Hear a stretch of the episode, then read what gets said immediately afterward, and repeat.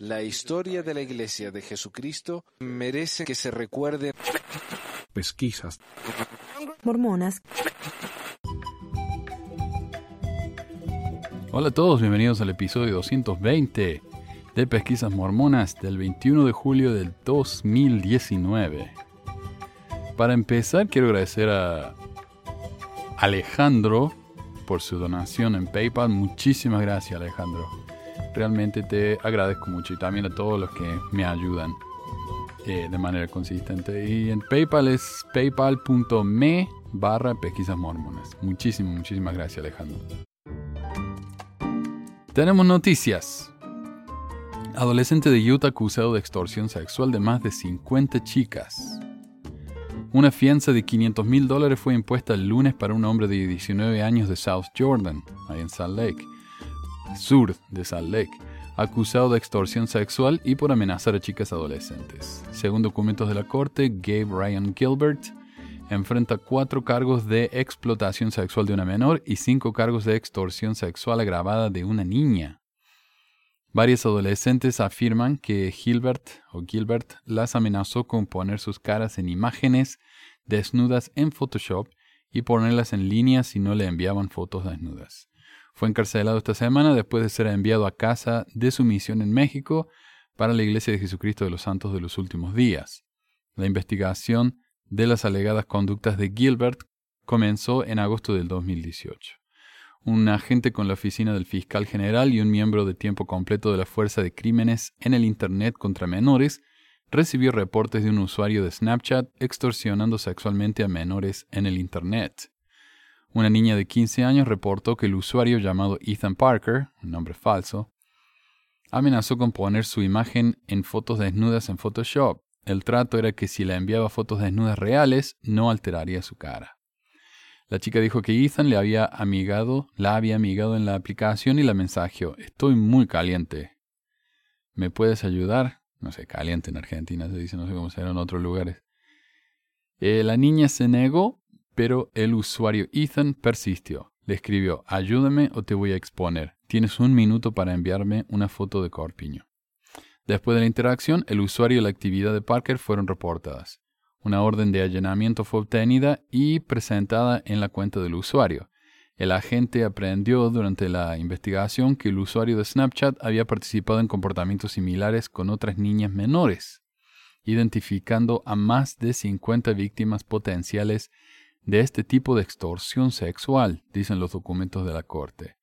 Muchas de las conversaciones ocurrieron después de que Gilbert cumplió los 18. O sea, si él lo hubiera hecho de menor, todavía es un problema, pero ahora ya es un mayor de edad, 18 años, eh, abusando o extorsionando a niñas menores, eso ya es un delito muy grave.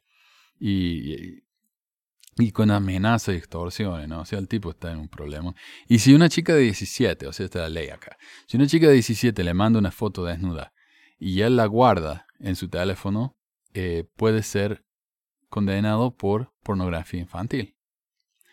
El, 27 de marzo, la agente hizo contacto con gente en el hogar de South Jordan. La madre le dijo a la gente que su hijo Gilbert ya no vivía en esa casa porque estaba sirviendo una misión para la iglesia en México. Había partido en octubre de 2018, dos meses después de que el usuario Ethan había amenazado a la chica de 15 años. Qué lindo, ¿no? O sea, el tipo amenazando con chantaje sexual en el Internet y dos meses después se fue a la misión. O sea, este tipo tiene que tener algún problema. O sea, ¿cuánto dicen que uno de cada 100 personas son psicópatas? Tiene que ser algo así, porque ¿cómo alguien puede hacer algo como esto y no sentirse culpable? Es increíble. El 3 de abril, el agente contactó a un abogado de la iglesia y Gilbert fue entrevistado por su presidente de misión. Lo que Gilbert dijo no fue reportado, pero fue enviado inmediatamente a su casa después de la reunión. La iglesia lanzó un comunicado con respecto al incidente. Cuando la iglesia se enteró de la investigación sobre el alegado comportamiento, su presidente de misión fue contactado y fue enviado inmediatamente a su hogar.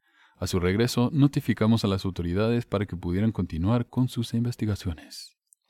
Cuando la gente trató de contactar a Gilbert en su hogar en South Jordan el 4 de abril, su madre dijo que no podía hablar con Gilbert. le negó a la, a la investigadora que hablara con él, porque seguramente eso le va a ayudar mucho al chico. El primero de mayo del 2018, Gilbert amenazó con arruinarle la vida a una usuaria de Snapchat exponiendo sus fotos desnudas.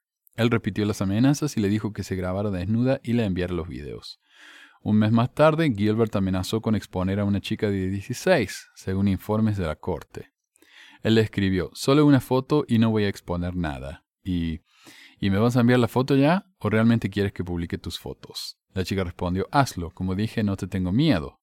Ok, estoy seguro que tu abuela va a estar muy feliz cuando descubra que mandaste fotos desnudas y fuiste expuesta. Es un gran regalo para ayudarla a mejorarse en el hospital, le escribió Gilbert según documentos de la corte.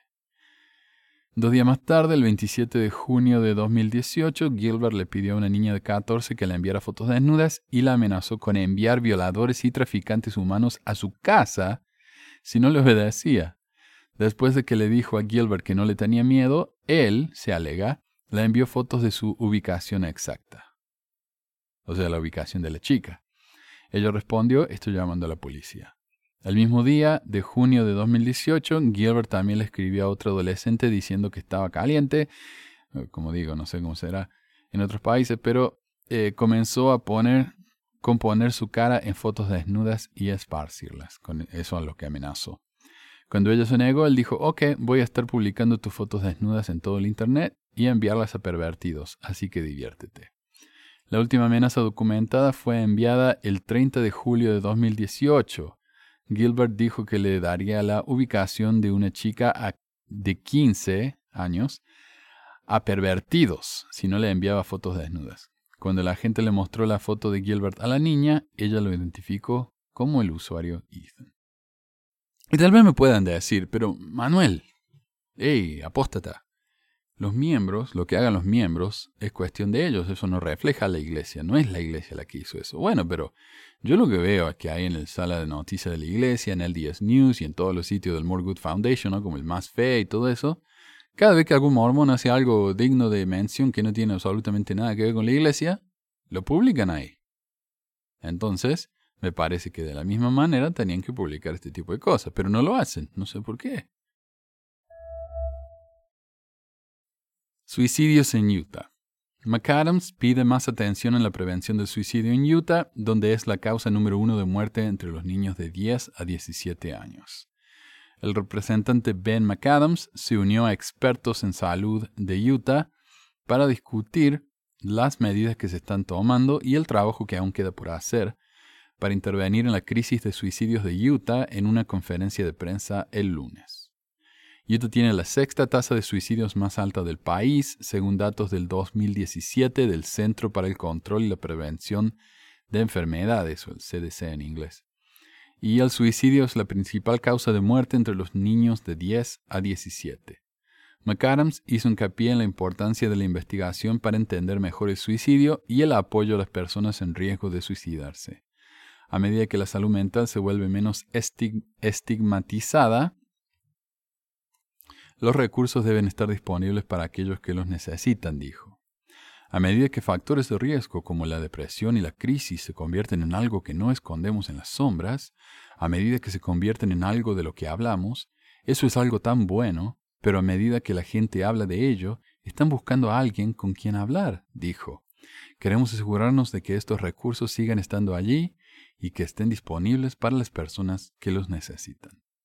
Y yo digo, ¿por qué escondemos esto? No? ¿Por qué nos da tanta vergüenza? Eh, porque entre los mormones, me parece a mí, admitir que uno no es feliz es una falla en el carácter, en la personalidad. La iglesia nos dice constantemente que el Evangelio es felicidad. Si uno vive los mandamientos va a ser feliz. Pero la realidad es que la vida es difícil para todos y es igualmente difícil para todos, uno esté en la iglesia mormona o no. Todos tenemos que sufrir decepciones, tristezas y cosas así, ¿no? El pensar que el obedecer los principios arbitrarios de una institución particular nos va a prevenir de tener esos sentimientos de pena es absurdo. Y, y, entonces cuando uno es un miembro fiel que está tratando lo mejor que puede de vivir el Evangelio y cumplir todas las reglas, pero todavía no es completamente feliz, tiene depresión o lo que fuera, ¿no? Entonces uno empieza a pensar que hay algo mal con uno que la felicidad que debería sentir no ha llegado porque no somos lo suficientemente buenos. Y eso es peligroso. Eso literalmente causa muertes. Y por eso nunca voy a dejar de decir que la iglesia tiene sangre en sus manos. El artículo continúa. Desafortunadamente el suicidio es un problema difícil de combatir porque las razones subyacentes son complicadas y con múltiples capas, según el psiquiatra de la Universidad de Utah, Doug Gray. Gray describió el suicidio como una epidemia en Utah y en todo Estados Unidos. La Universidad de Utah está llevando a cabo investigaciones para examinar los componentes genéticos que se convierten en suicidio, dijo Gray. También hay investigaciones que sugieren que la altitud podría desempeñar un papel en la tasa de suicidios, lo que podría ayudar a explicar por qué las tasas de suicidios son elevadas en los estados de las montañas rocosas. Eh, aunque también es alto en lugares que no son las montañas rocosas. Ya vamos a hablar de eso.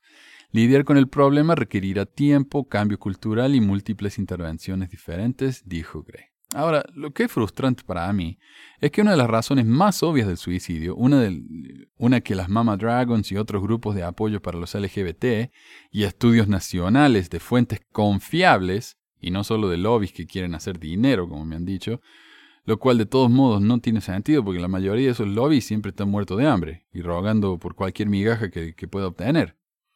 ¿No? O sea, decir que eh, apoyar a los gays es un negocio eh, eh, es no entender cómo funciona ese tema acá en los Estados Unidos. Los que hacen la plata son los que están en contra. Las iglesias que están en contra, los grupos conservadores que están en contra, estos se llenan de plata. Bueno, todos esos estudios y todas esas organizaciones reconocen que la vergüenza, que le empuje por una perfección tóxica en la iglesia, ¿no? Seamos perfectos, seamos perfectos. Dios fue perfecto, Jesús dijo que tenemos que ser perfectos, seamos perfectos. Eso es lo que nos dicen todo el tiempo, ¿no? ser perfectos como vuestro Padre. La presión de encajar en ese molde que nos han inventado es una causa importantísima de depresión y de suicidios. Pero entiendo por qué los grupos de estudio, que dependen de dinero proveniente de la iglesia, no quieran mencionar eso. Hablamos de BYU, hablamos de miembros de la iglesia que no quieren hacer quedar mal a su institución. O sea, podemos admitir que la altitud es un problema, y eso yo lo creo. Y que los lugares que tienen altos niveles de suicidio, pero que no tienen una gran altitud, tienen otros problemas, como la lluvia constante en Seattle, un invierno de nueve meses como en Alaska o lo que sea, ¿no? Pero si realmente vamos a ser honestos, hay que tener en cuenta todas las influencias, todas las razones por las que estamos teniendo esos problemas, no solo las que nos convienen. Si la altitud es el problema principal, entonces el suicidio debería ser el mismo a lo largo de los años, pero si uno se fija 10 años atrás en Utah, Utah era el estado número 7 en suicidios en general, no, el estado, perdón, Utah era el estado número 10 en suicidios, con más suicidios en general, ahora ya subió al 6. Y entre los jóvenes de entre 10 y 17 creo que es, es el número uno. ¿Que Utah se hizo más alto entonces? No, la altitud tiene que ver, pero también hay otros problemas. ¿Y cuáles son esos problemas? Seamos honestos. Bueno, eh, y este es el problema, que mientras no enfrentemos la causa, no enfrentemos el verdadero problema de una manera honesta, no lo vamos a resolver. Vamos a seguir viendo chicos que se están matando. Pero bueno, echémosle la culpa al altitud. Ross Van Branker, director ejecutivo del Instituto Neuropsiquiátrico de la Universidad de los Estados Unidos, o la UNI, dijo que se ha prestado más atención al suicidio como un problema de salud en los últimos seis años. Elogió a los líderes locales por sus esfuerzos, incluyendo al gobernador Gary Herbert, quien creó una fuerza estatal de prevención del suicidio el año pasado. Estamos progresando, dijo, pero no lo suficientemente rápido. UNI proporciona varios recursos a los miembros de la comunidad que luchan con problemas de salud mental, incluyendo un equipo de alcance de crisis móvil las 24 horas al día, los 7 días de la semana, al que pueden acceder a través del número de línea directa de crisis del instituto. Y yo he hecho una lista muy incompleta, y yo lo sé, pero yo tengo un sitio que se llama gayymormon.com. Si ustedes van ahí van a encontrar una lista de números de prevención del suicidio en diferentes países de Latinoamérica. No es una lista comprensiva, pero visítenlo y avísenme si hay algún número que falte y yo lo agrego ahí. El equipo de divulgación enviará un, terapeuta y un especialista de pares, alguien que ha experimentado sus propias dificultades con la enfermedad mental, para proporcionar una intervención cara a cara a cualquier residente del condado de Salt Lake. Van Breken dijo que también hay un equipo móvil para el área de Davis y el condado de Weaver y uno en Utah Valley. Utah Valley es donde está Provo, la BYU. Davis es donde está Farmington, donde viven todos los apóstoles. Qué curioso que ahí es donde tengan los equipos móviles, ¿no? El instituto está tratando de obtener fondos para reunir cuatro equipos más para la zona rural de Utah, dijo. Y, en las zonas rurales esto es un problema grande. Porque esa gente no solamente tiene esta depresión, se suicida eh, casi en los mismos niveles que en el resto del país, pero no hay recursos como en el resto. Entonces esto es importantísimo. Van Breken dijo, y además que el estigma ¿no? entre la gente del campo, eh, el suicidio es un estigma del que no quieren hablar, porque es una vergüenza enorme. Y yo lo entiendo, ¿no? Eh, es una cultura diferente, la gente del campo tiene una cultura diferente. Pero eh, por eso es que es donde hace falta más ayuda. Otro recurso en Utah son los escuadrones de esperanza. Estudiantes consejeros capacitados a través del programa de prevención del suicidio Hope for Utah para reconocer los signos de riesgo de suicidio y conectar a otros estudiantes con ayuda. Un estudiante de Utah se ha beneficiado de los escuadrones de la esperanza es Julie Ladlow, de 17 años, quien habló en la conferencia de prensa. Ladlow intentó suicidarse en noveno grado, 15 eh, años tendría, después de luchar con la depresión durante años. Su mejor amiga, miembro del Escuadrón de la Esperanza, intervino en su intento de suicidio y le salvó la vida.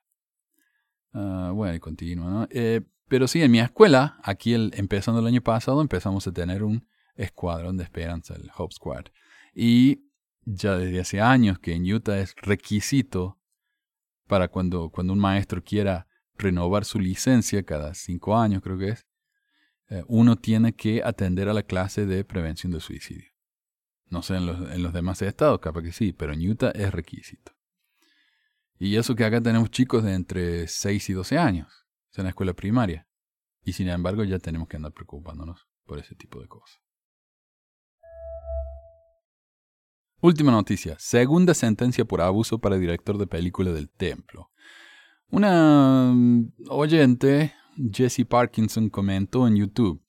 Yo he seguido esta noticia y lo que leí es que la iglesia dice que ellos le dijeron que se entregara a la policía y que él confesó que solo lo tocó sobre la ropa como tap y que la policía fue donde los padres pero que el papá lo atendió y que dijo que no quería hablar del tema.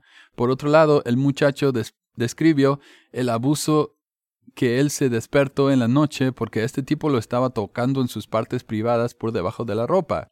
Él le dijo a sus padres, o él le dijo a sus padres, y ya y la iglesia determinó suspenderlo, pero Van Wagener dice que su terapeuta le dijo que se entregara a la policía. O sea, hay inconsistencias. Lo otro es que esto pasó solo una vez y el niño tenía 10 años, no 13 como otros dicen. También la razón de lo que él habló del tema siendo adulto, de hecho, esta fundación tiene un audio que en realidad no he escuchado completo, pero era para enfrentar a su agresor más que todo para cerrar el ciclo por lo que entendí. También existe una declaración de este muchacho que está sorprendido de los nuevos cargos de abuso, pues en esa conversación von Wagner él parecía realmente arrepentido. Lo otro, este muchacho no tenía idea que la policía había ido a su casa a hablar con los padres. El asunto es como no hubieron cargos formales de la policía, no se puede, no se puede abrir el caso por ser confidencial, al menos eso dice la policía. Ok. Este comentario me confundió, porque aquí Jesse parece estar tratando de defender a este abusador de menores, porque los relatos son inconsistentes, o porque la policía no puede abrir el caso del niño por ser confidencial. Sin embargo, el tipo fue condenado por abuso. Y no solo eso, sino que ha sido condenado por segunda vez esta semana, lo cual quiere decir que es incluso más culpable de lo que sabíamos, Jesse. Un artículo del Salt Lake Tribune dice, un cinematógrafo que cofundó el, el Festival de Cines de Sundance y quien produjo una película cuyo protagonista ganó un Oscar y se llama Viaje a Bountiful, pero no tiene nada que ver con la iglesia. A mediados de los 1980 fue sentenciado eh, ¿qué dice? ¿Quién produjo? Sí. Fue sentenciado el martes por un cargo de abuso sexual por segunda vez en dos semanas. Bajo los términos del acuerdo de cooperación, Sterling Van Wagener evitó que se le agregara tiempo a su sentencia de entre seis años y cadena perpetua la semana pasada. Pero la jueza Katie Bernard Goodman dijo que si el trato no hubiera estado en efecto, ella habría alargado la sentencia haciendo que se cumplieran consecutivamente en lugar de al mismo tiempo. ¿Se entiende? O sea, tiene dos sentencias el tipo. En lugar de cumplir una sentencia y cuando se acaba empezar a cumplir la otra, no, está cumpliendo las dos sentencias al mismo tiempo. Lo cual le va a ahorrar tiempo en la cárcel. Ah, dice, voy a seguir el trato al que todos llegaron, dijo la jueza, notando que Van Wagener mostró su voluntad de completar el tratamiento de perpetrador sexual, según el Desert News. La sentencia significa que servirá al menos seis años, pero que una junta de libertad condicional decidirá la sentencia final, la cual puede ser tan larga como de toda la vida. Wagner no dijo nada en la audiencia del martes, reportó el Salt Lake Tribune. Él dijo previamente que siente las consecuencias de sus acciones profundamente. Y si ahora las debe sentir bien, ¿eh? Van Wagner, de 72, se declaró culpable de dos cargos de abuso sexual de un niño en dos ocasiones separadas. Bueno, en este caso fue una niña, perdón. Los fiscales dijeron que abusó de la misma niña una vez en el condado de Utah y una vez en el condado de Salt Lake entre 2013 y 2015. Los cargos vinieron después de que un hombre acusó a Van Wagner de abusar de él cuando era un niño en 1993. No se presentaron cargos en ese caso, el cual se hizo público en un sitio web que sirve como un órgano de control de la Iglesia de Jesucristo de la Unidad, más conocido como la Iglesia Mormona. Ok, el, órgano eh, no oficial del que está hablando aquí es eh, lo que antes era el Mormon Leaks, que ahora creo que se llama eh, Transparency y no sé qué, algo así. Bueno, pero es el grupo de Ryan. Ahí es donde el muchacho este grabó, eh, subió su grabación de su conversación con Wagner, donde Wagner confiesa que lo tocó. Pero Wagner no fue condenado por eso. No, no, no. Aparentemente Van Wagner confesó el incidente su presidente destaca y a un detective según los reportes policiales, no se presentaron cargos contra él porque los padres de la víctima no quisieron hacerlo. Van Wagner perdió sus derechos de miembro por dos años. Entonces, el 2 de abril del 2019, Van Wagner fue encontrado culpable de una felonía de abuso sexual agravado en Salt Lake City, donde fue liberado bajo una fianza de 75 mil dólares. La alegación es que Wagner se abusó de una niña entre el 2013 y el 2015. O sea, Claro, eh, la, Jessie dice que está sorprendida porque, porque lo condenaron si él no le presentó ninguna, ninguna, ningún cargo en contra de él. Claro, pero no, no es por eso que fue condenado, fue condenado por un caso diferente. Fue condenado a entre seis años y cadena perpetua y el 10 de julio fue encontrado culpable de un segundo caso de abuso de la misma niña. Entonces, Jessica, si bien el caso con el niño del que hablas es más o menos correcto, el caso del que estamos hablando aquí es el de una niña del que se abusó de tal manera que puede llegar a pasar la vida tras barras.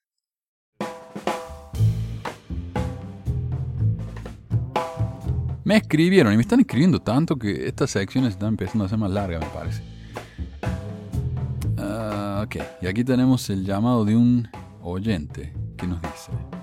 Hola Manuel, ¿cómo estás? Eh, bueno, soy un seguidor de, tu canal y también de la página de Facebook. Soy, soy mormón todavía porque mi nombre no, ha sido borrado. No sé si, si fui excomulgado, aunque no hice nada para ser excomulgado, pero estoy alejado de la iglesia ya como unos 15 años más o menos. He servido una misión también. Y bueno, no quiero alargar esto hablando de mí.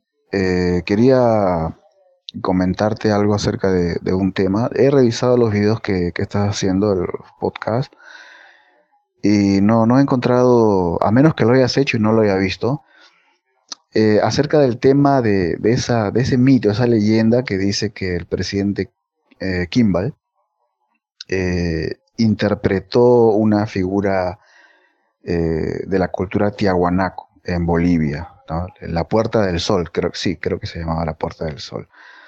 Y es un material que usábamos mucho eh, en la misión, ¿sí? Algunos elders eh, lo propagaron para que podamos convencer a, la, gente, pues, ¿no? Acerca del dios Viracocha y le presentamos ahí la interpretación de esa figura, ¿no? Y bueno, en ese tiempo nos las creíamos nosotros todos, ¿no? Pero y ahora lo, lo leo y me parece una tremenda ensalada que tiene cosas así de los diez mandamientos, de los dos, una, mezcolanza increíble, ¿no? Entonces, que nada tiene que ver, obviamente, ¿no? Pero con el tiempo, al pasar los años, ¿no?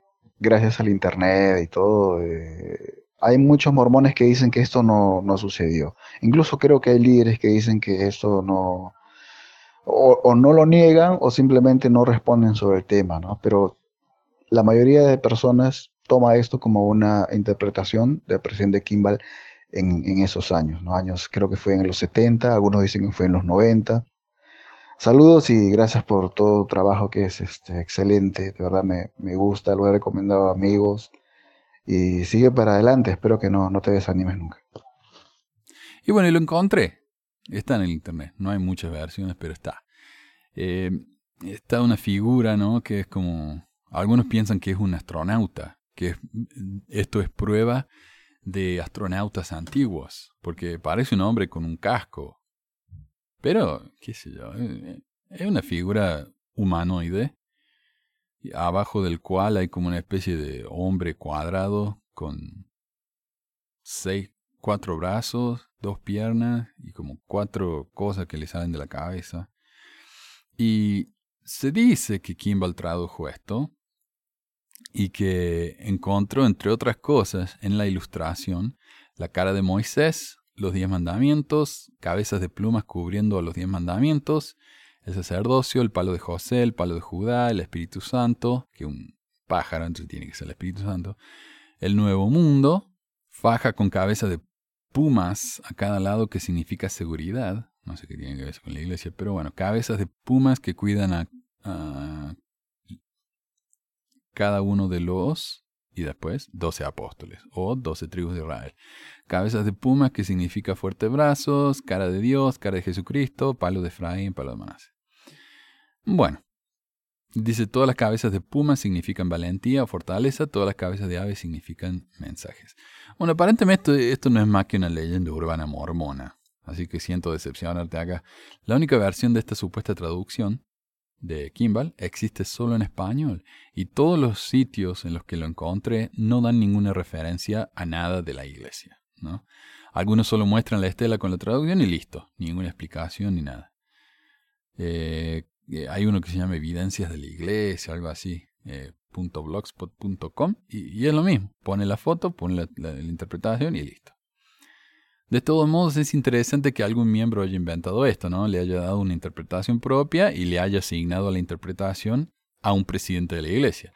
Por supuesto, esta falsa atribución le da más credibilidad a la traducción, pero también demuestra el hambre que los mormones tienen por revelaciones nuevas y por eso cuando se les presenta algo como esto, la mayoría ni lo cuestiona. Otro aspecto interesante de esta supuesta traducción es que se parece tanto a la traducción de José Smith de los facsímiles del libro de Abraham, y lo mismo que la traducción de José, no tiene nada que ver con lo que en realidad representa.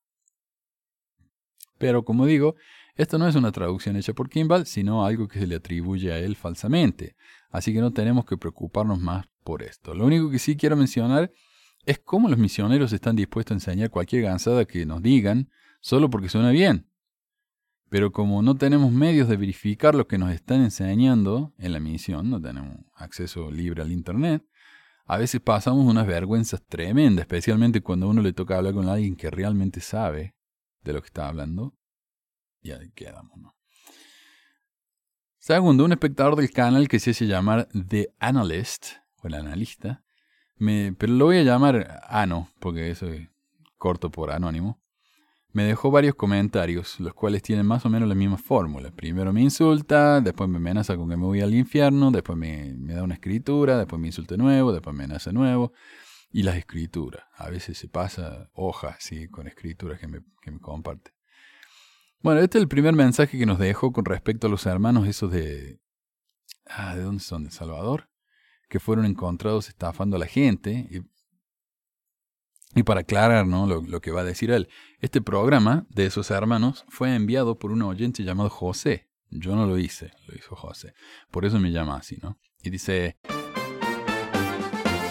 Al menos yo doy la cara. Allí puedes ver mi foto y tú eres o una horripilante araña o simplemente eres un fariseo que no te atreves a dar la cara. Y esto mismo se lo dijo también a una mujer que comentó en el canal. Le dijo, sos una araña horrible. Así que este tipo obviamente no le tiene respeto a nadie.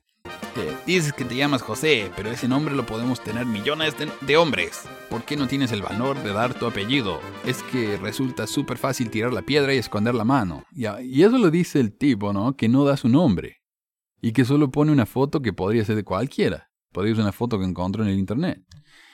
Dime tu supuesto José. Oh, quiso decir dime tú supuesto José, pero escribió dime tu supuesto José. ¿Por qué debería darle credibilidad a tus acusaciones? No has mostrado ninguna prueba, ningún aval, ningún testigo, ni nada de nada. Excepto por todos los reportes de noticieros locales que han hablado de este tema un montón de veces.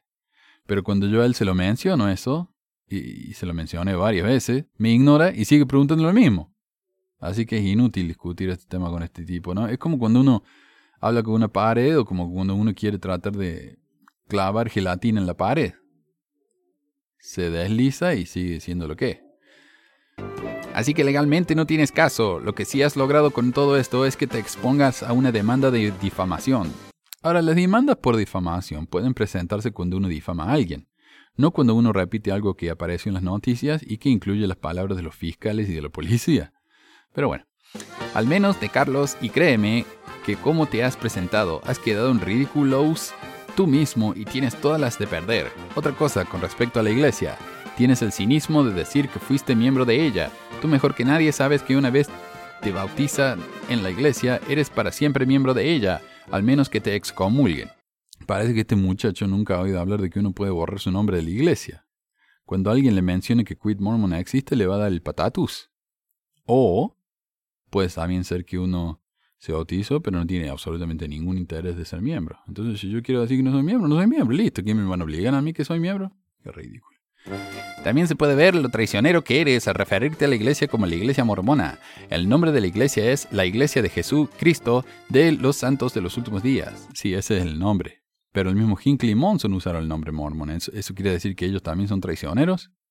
Y nadie afirma que ese sea el nombre de iglesia, solo que es el apodo. Así que, no sé, traicionero.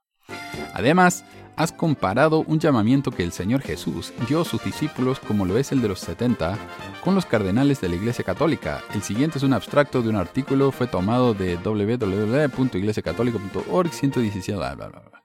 Y explica ahí lo que son los cardenales. Como si no hiciera falta. Porque es usó la oración un 70 en el video. Un 70 podría ser lo que más o menos en la Iglesia Católica es un cardenal para aclarar a los no mormones lo que es un 70, lo cual es acertado porque ambos cargos, los cardenales y los 70, son los más altos en la iglesia por debajo del órgano presidente, en el caso de la iglesia mormona los 12 y la primera presidencia, en la católica el papa. Ahora, si esta bestia piensa que ningún cargo es equivalente porque la iglesia mormona es verdadera y las demás no, entonces está siendo irracional y no se lo puede tomar en serio. Lo único que has logrado con este video es autodelatarte como todo el difamador que eres. Pero recuerden que aún no se ha dicho la última palabra y les aseguro que cada uno de los columniadores pagarán hasta el último cuadrante de sus faltas acusaciones. Falsas acusaciones. Eh, esto debería entonces incluir a los medios de prensa y a la policía, como ya dije.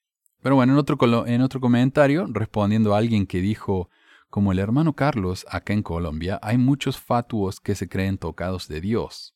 Entonces el ano agregó, te recomiendo, colombianito, que restrinjas tus comentarios a los que sabes que son hechos reales.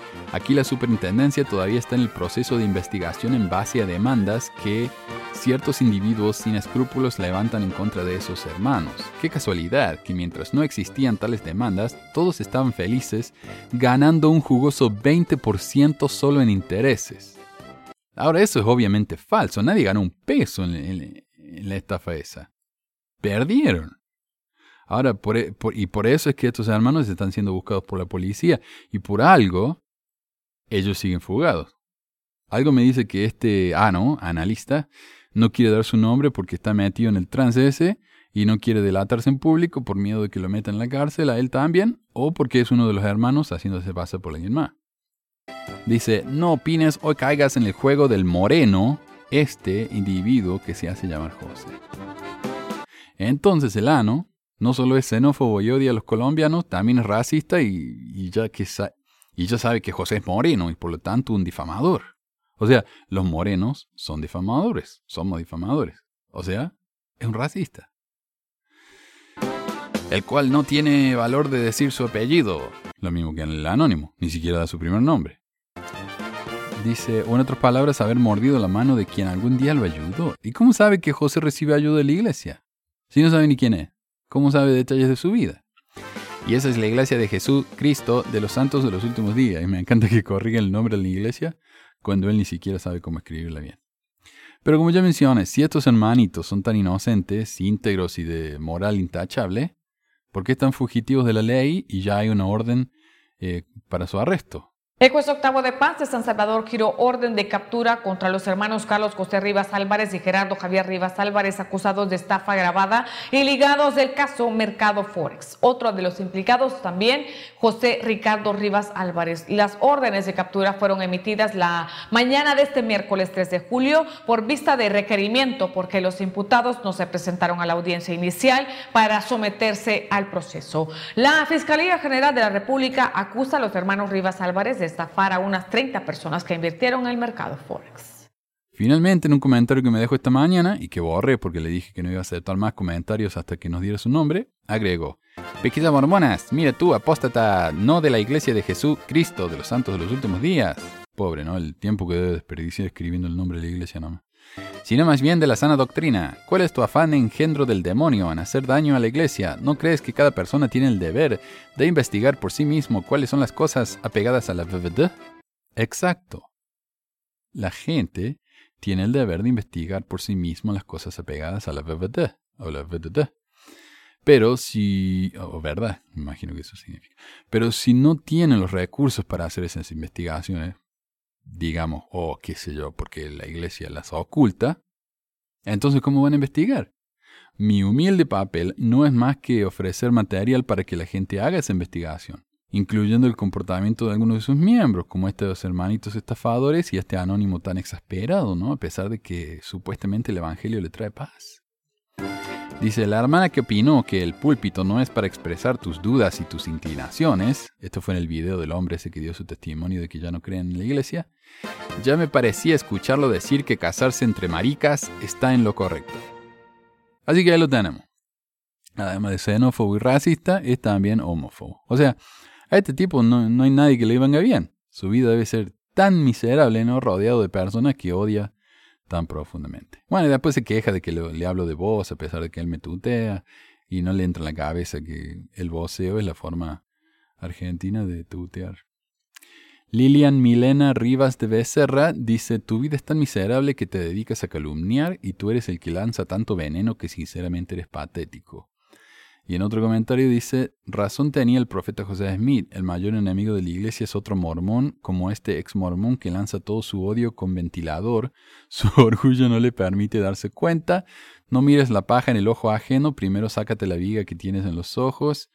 La gente de bien ya sabemos quién eres tú, un odiador, corrupto, ladrón y apóstata. Bueno, pero yo soy el que tiene que sacarse la, viga del ojo, ¿no? Ella no. Elisa me escribió y dice, ¿podrías hacer un video acerca de la excomunión del Elder Hamula? Bueno, en agosto de 2017, la iglesia excomulgó a uno de sus líderes más altos, James Hamula, miembro del primer quórum de los 70. No dijo por qué, porque no hablan de esas cosas, porque son muy privadas, pero solo aclaró que no fue por apostasía.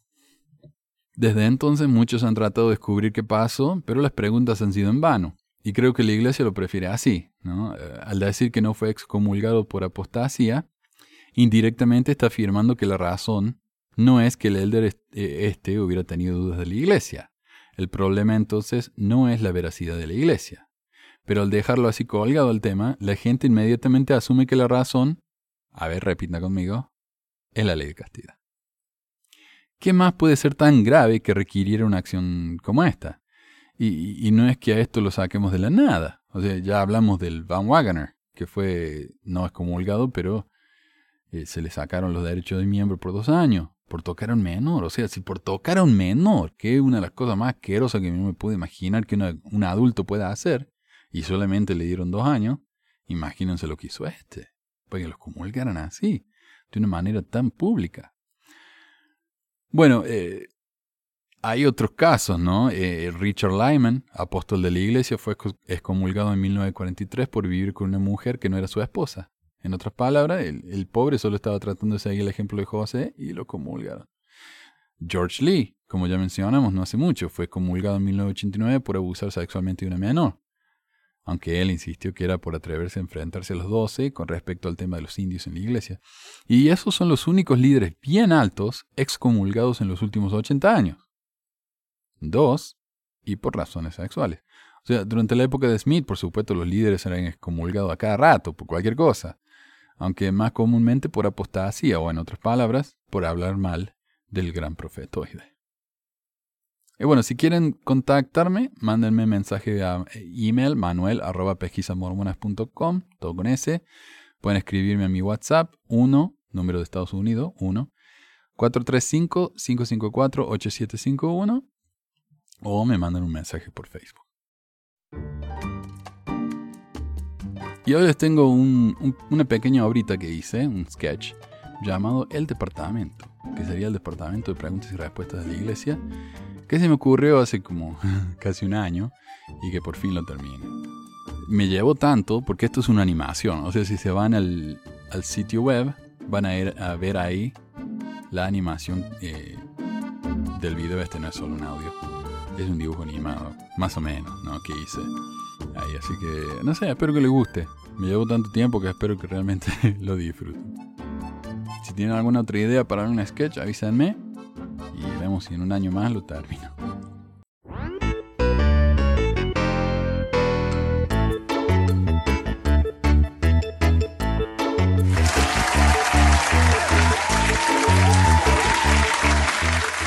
Bienvenido al Departamento de Preguntas y Respuestas de la Iglesia de Jesucristo de los Santos de los Últimos Días. Gracias.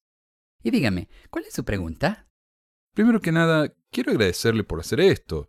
Yo desde que me uní a la iglesia que he tenido preguntas, y es muy bueno poder recibir respuestas. De nada, estamos aquí para ayudar.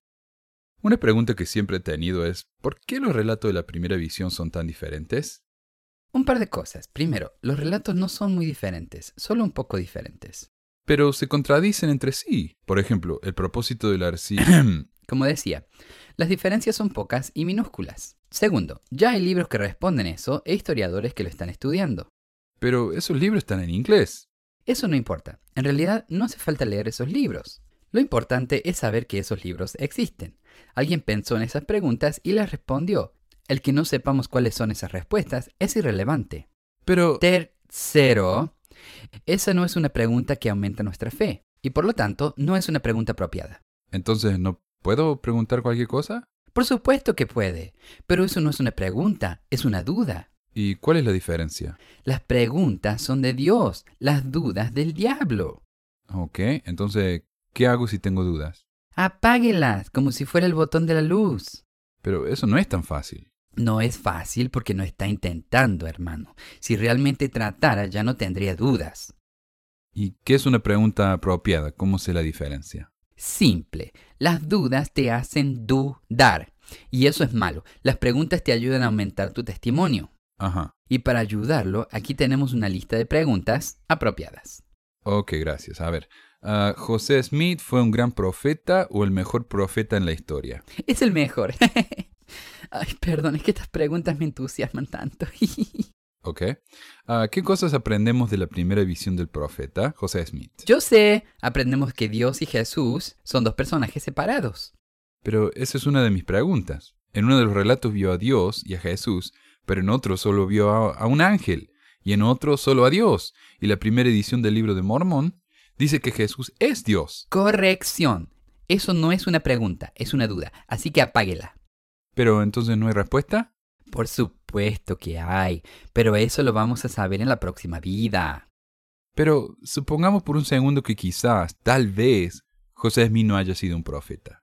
Eso quiere decir que la respuesta que vamos a recibir en la próxima vida es que no hay respuesta porque la iglesia es falsa. La iglesia no es falsa. Pero, ¿cómo puedo saber si no me dan respuestas? Hay respuestas. La respuesta es que la iglesia es verdadera. Pero, ¿cómo lo sé? Por la oración. ¿No leyó la promesa de Moroni, hermano? Sí, pero cuando siento ese calorcito en el pecho, es lo mismo que siento cuando escucho una canción que me gusta mucho o veo una película que me conmueve. El sentimiento no es igual, hermano usted se va a dar cuenta de la diferencia. Bueno, pero al menos para mí el sentimiento es igual. Eso es porque no está haciéndolo bien. Es su culpa, hermano. Tiene que intentarlo más fuerte y mejor. No culpe el Evangelio por su propia debilidad. Pero yo he orado y hasta he ayunado por años. He derramado litros de lágrimas rogándole a Dios que me responda. ¿Cómo me dice que no he intentado lo suficiente? Qué bueno que haya hecho todo eso, pero sigue intentándolo hasta que lo sienta. Si no tiene un testimonio, no lo diga. Comparta su testimonio todos los domingos de ayuno a sus familiares, a sus amigos. Pero si comparto un testimonio que no tengo, eso es mentir. No. Oh, sí, pero es mentir por el Señor. Así que está bien, como dice el Elder Packer. Eh, finja hasta que lo sienta. Si sigue repitiendo lo mismo hasta que se autoconvenza. Ah, bueno, pero, pero lea la pregunta. Ok, uh, ¿quién ganaría en una pelea? ¿Iron Man o José Smith? Oh, oh, yo sé, José Smith. Siga, siga. ¿Qué más puedo hacer para ayudar a la iglesia? ¿Está bien si en lugar del 10% pago el 20% para el diezmo? ¿A cuántas personas está permitido traer a la iglesia? Si una iglesia no enseña el Evangelio restaurado, ¿es de Dios o de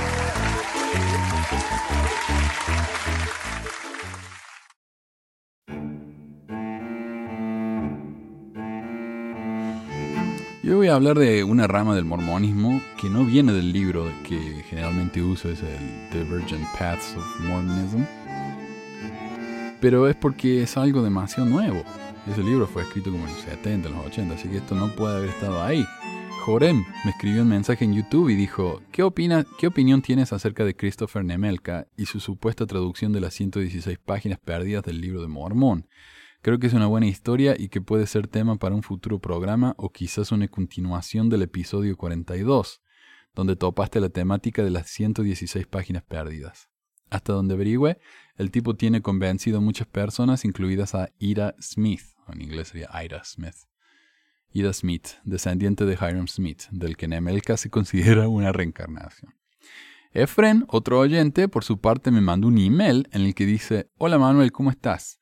Fíjate que encontré algo muy interesante que no sé si has visto antes, por ahí hasta ya lo has hablado, y si es así te pido disculpas.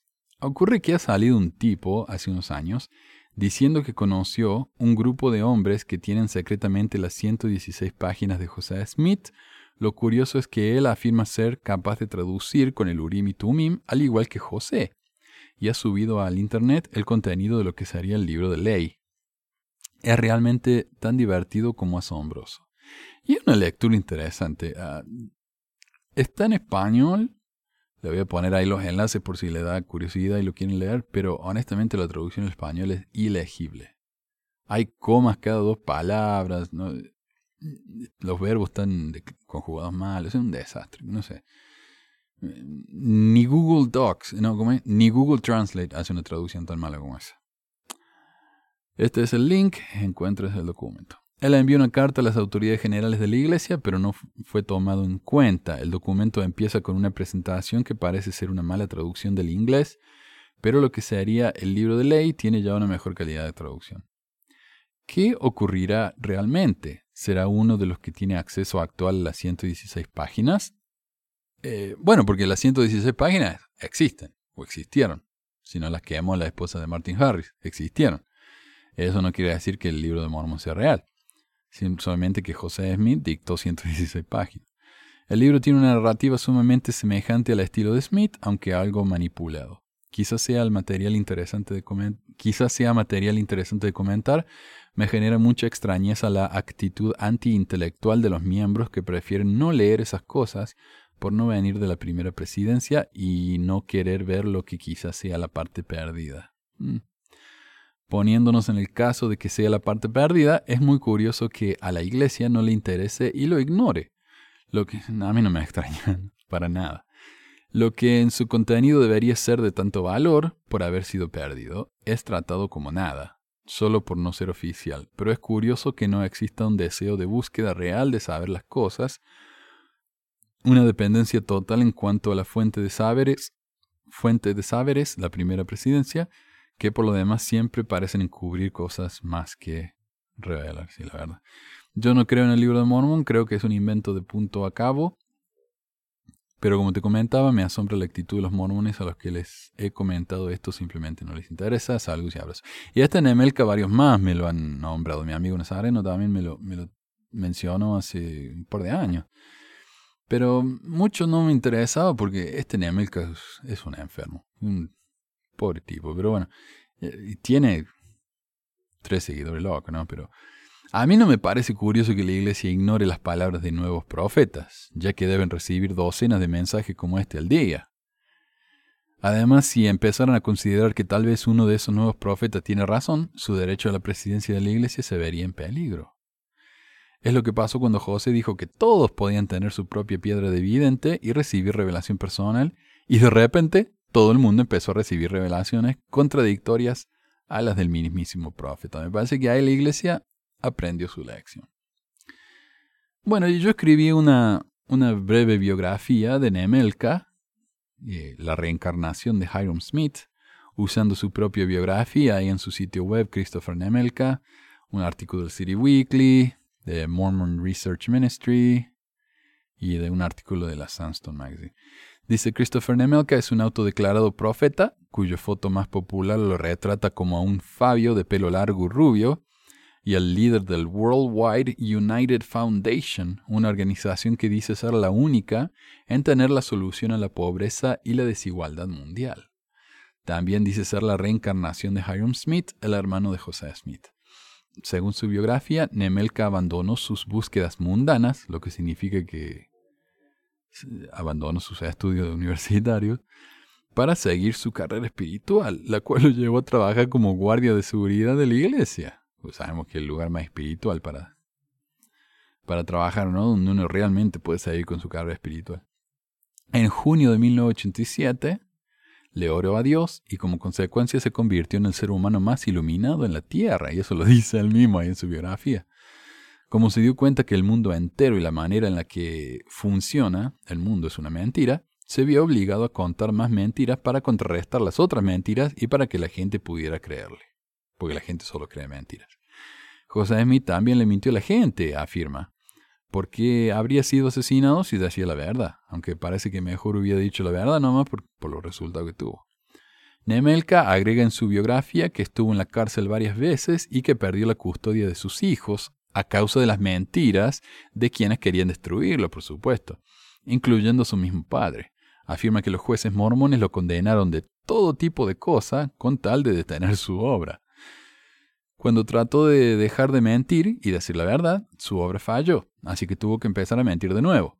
Dice que la prueba de que ya no miente, esto me encanta, la prueba de que ya no miente es que no ha obtenido ganancias y que su reputación se ha arruinado, que su nombre es sinónimo de burlas y que detesta cuando sus seguidores lo halagan.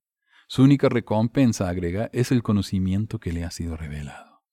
Según Nemelka, cuando trabajaba como guardia de seguridad de la iglesia, encontró muchos documentos secretos. Ahí, si ven lo que dice, él dice, eh, yo me hice amigo con varios de los otros guardias y les dije lo que yo estaba haciendo. Entonces ellos, cuando yo me metía en las partes secretas de, de la iglesia, en los edificios de la iglesia, ellos apagaban las cámaras para que nadie me descubriera. No, era todo una misión imposible, ¿no?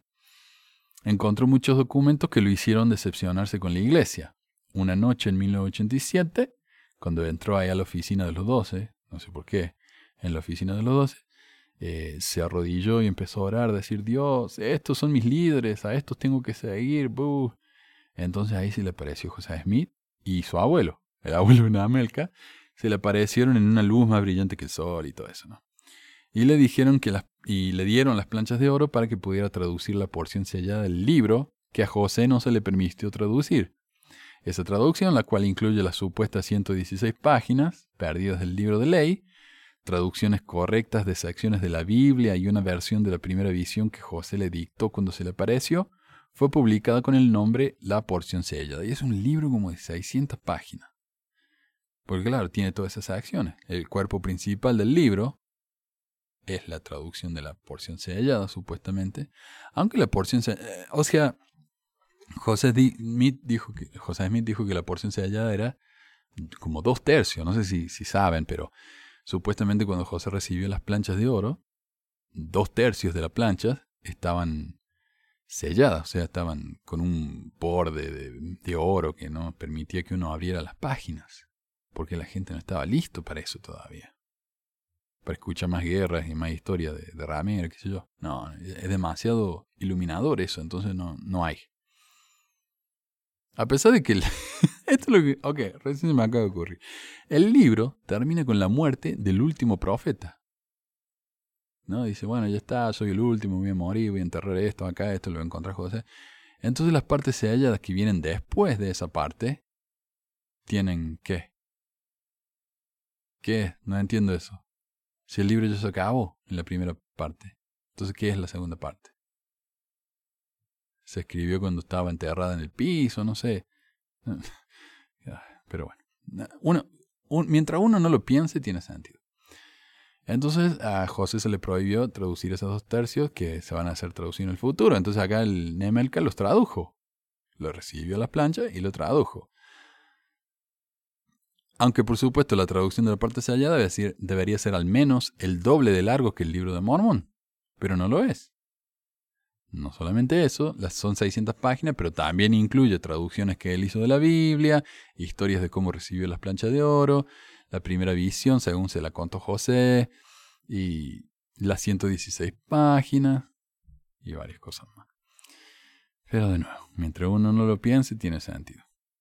Nemelka dice que él usó el Urim y Tumim, dos piedras productos de la tecnología antigua, para hacer la traducción lo mismo que José, y que con esas piedras puede ver todos los eventos de la historia. Nemelka también dice que gracias a esas piedras recibió la porción sellada como un mensaje de texto con palabras, y que las planchas no eran más que un accesorio del que no tradujo ni una sola palabra, lo mismo que José. O sea, estaban sentadas ahí, era un prop, que se dice en inglés, un accesorio como de las películas, que ni se usa, está ahí para estar nomás. Como nota aparte, durante un devocional de Navidad en 2005, una mujer fue arrestada por tratar de acercársele al presidente Hinckley para darle, entre, otros textos, la traducción de las 116 páginas de Nemelka. La única respuesta de los oficiales de seguridad a la prensa es que ya sabían de la existencia de ese texto. Con el, o sea, lo leyeron. Seguro que se leen todas esas cosas, ¿no? Pero alguien en la oficina debe tener ese trabajo. Con el tiempo, Nemelka consiguió un grupo de seguidores y con ellos registró legalmente el nombre de su obra, la obra maravillosa y un prodigio, o la OMUP en español, la cual es una marca registrada del profeta Fabio. Nemelka cree que Dios no es más que un hombre que ha avanzado mucho, por lo que todos somos dioses, incluso en esta vida. El diablo no es un ser real tampoco, sino el hombre natural, la maldad que uno lleva adentro, y que debe eliminar para así poder llegar a ser dioses. Según él, todas las religiones, incluyendo el mormonismo, son falsas y una manera de engañar a la gente. Por eso él no se considera un líder religioso, sino alguien que solo quiere compartir información. La Biblia, asimismo, también es una creación de los hombres, lo cual es una redundancia ya que solo existen hombres. Así que obvio que es una creación humana. De la Biblia dice, la Biblia fue creada por los hombres, quienes a través de la historia quisieron presentar una idea filosófica de nuestra relación con Dios como nuestro Creador. La Biblia ha sido la causa de mucha guerra y miseria desde su creación. La mayoría de las miserias del mundo es causada por aquellos que han sido engañados por las enseñanzas de la Biblia y también por aquellos que interpretan y enseñan a sus seguidores que es la palabra de Dios final. Pero no es la palabra de Dios, es la palabra de los hombres. El libro de Mormón, por su parte, fue escrito por seres humanos avanzados, su versión de dioses, ¿no? Para contrarrestar a la Biblia, Moroni mismo, dice él, fue uno de esos seres avanzados. A pesar de que el libro de Mormón testifica de la Biblia constantemente. Dice, lean las palabras de Isaías, y que con un tercio del libro de Mormón, un cuarto, es una copia directa de la Biblia. Una de sus seguidoras es Ira Smith, como mencionó Jorge, la tataranieta de Hiram Smith le donó su terreno en el cementerio de Salt Lake con el resto, donde está el resto de, los terrenos de su familia, de los Smith, donde Nemelka instala una lápida con su nombre y el nombre de Hiram Smith. Y es un es horrible. Si no miran la lápida es enorme, primero que nada, es grandísima. Tiene unas planchas de oro que le ha puesto ahí y su nombre y el nombre de Hiram Smith. Ahora, imagínense, eso está entre todas las otras tumbas de los Smith y no pueden hacer nada porque ahora le pertenece a él legalmente. Horrible. La familia Smith quedó muy disconforme con esto y alguien destruyó la piedra, la, lápida, pero poco después fue reemplazada. Ira Smith Tenía 79 años cuando comenzó a seguir a Nemelka y después de esperar la publicación de la porción sellada por toda su vida, finalmente tuvo lo que buscaba cuando lo conoció al profeta Fabio. Hace unos años atrás, Nemelka tenía unos 80 seguidores, pero ahora es imposible saber cuántos tiene, ya que no hay registros eclesiásticos y el sitio web de su proyecto nos lleva a un blog que para verlo uno tiene que entrar una contraseña. En un video que hizo las rondas cuando Nemelka estaba de moda hace unos 6 años, Nemelka admite que él escribió la porción sellada en 1998 para demostrar que cualquiera puede escribir un libro como el libro de Mormón. Pero en su biografía aclara que sus palabras fueron sacadas fuera de contexto, que solo estaba haciéndose pasar por un ateo para hacer que la gente pensara. Pero no le salió bien, así que falló y la gente empezó a mentir sobre él, diciendo que era un fraude admitido. Pero otros siguieron creyendo. Esto por supuesto es muy similar a la admisión de Warren Jeffs, de ser un fraude en una llamada telefónica a su congregación, y sin embargo continuaron creyendo en él y pensaron que su confesión no era más que una manera de probar a los elegidos. Gracias a todos por escuchar a otra edición de Pexas Mormonas. Nos oímos la semana que viene. Escríbanme. Nos vemos. Adiós.